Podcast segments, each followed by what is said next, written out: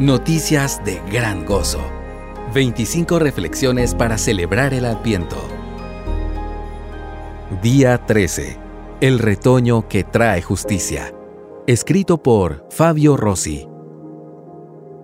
Entonces un retoño brotará del tronco de Isaí, y un vástago dará fruto de sus raíces, y reposará sobre él el Espíritu del Señor, espíritu de sabiduría y de inteligencia, espíritu de consejo y de poder, espíritu de conocimiento y de temor del Señor. Él se deleitará en el temor del Señor y no juzgará por lo que vean sus ojos, ni sentenciará por lo que oigan sus oídos, sino que juzgará al pobre con justicia y fallará con equidad por los afligidos de la tierra. Herirá la tierra con la vara de su boca, y con el soplo de sus labios matará al impío. La justicia será ceñidor de sus lomos y la fidelidad ceñidor de su cintura. Isaías 11 del 1 al 5.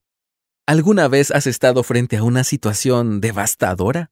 ¿Un diagnóstico médico inesperado? ¿Un accidente trágico? ¿Una crisis económica o una relación rota?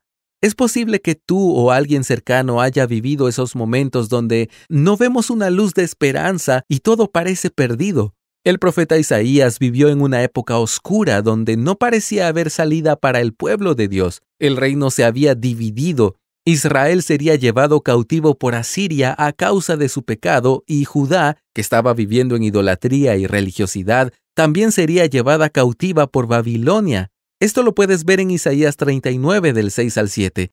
El panorama era completamente desalentador. Isaías nos presenta una figura que ilustra bien lo que sucedía en el capítulo 11, verso 1. Aquel árbol cortado y seco, donde parecía no haber rastros de vida, representa la promesa que Dios le había hecho a David de levantar a un descendiente suyo cuyo trono establecería para siempre. Esta promesa la puedes ver en 2 de Samuel capítulo 7 versos 12 al 13.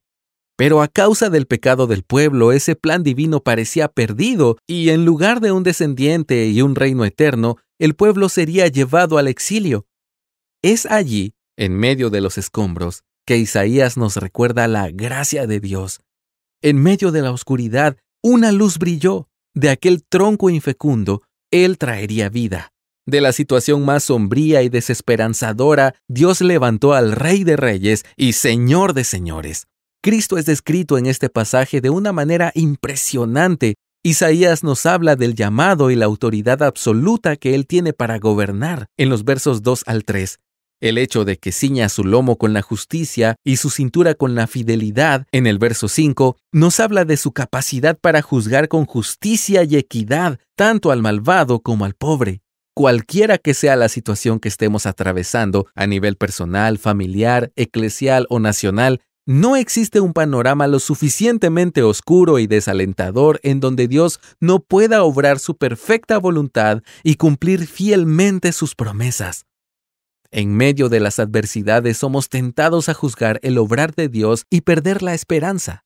Pero debemos recordar que, a diferencia nuestra, el Señor no juzga por lo que ve o lo que oye, según el verso 3, sino que obra de acuerdo a su justicia y soberanía Descansemos en el cuidado del Mesías prometido, que ya lo celebramos como presente en esta Navidad. Este devocional fue tomado del libro Noticias de Gran Gozo. 25 reflexiones para celebrar el Adviento. Descárgalo gratis en coaliciónporelevangelio.org.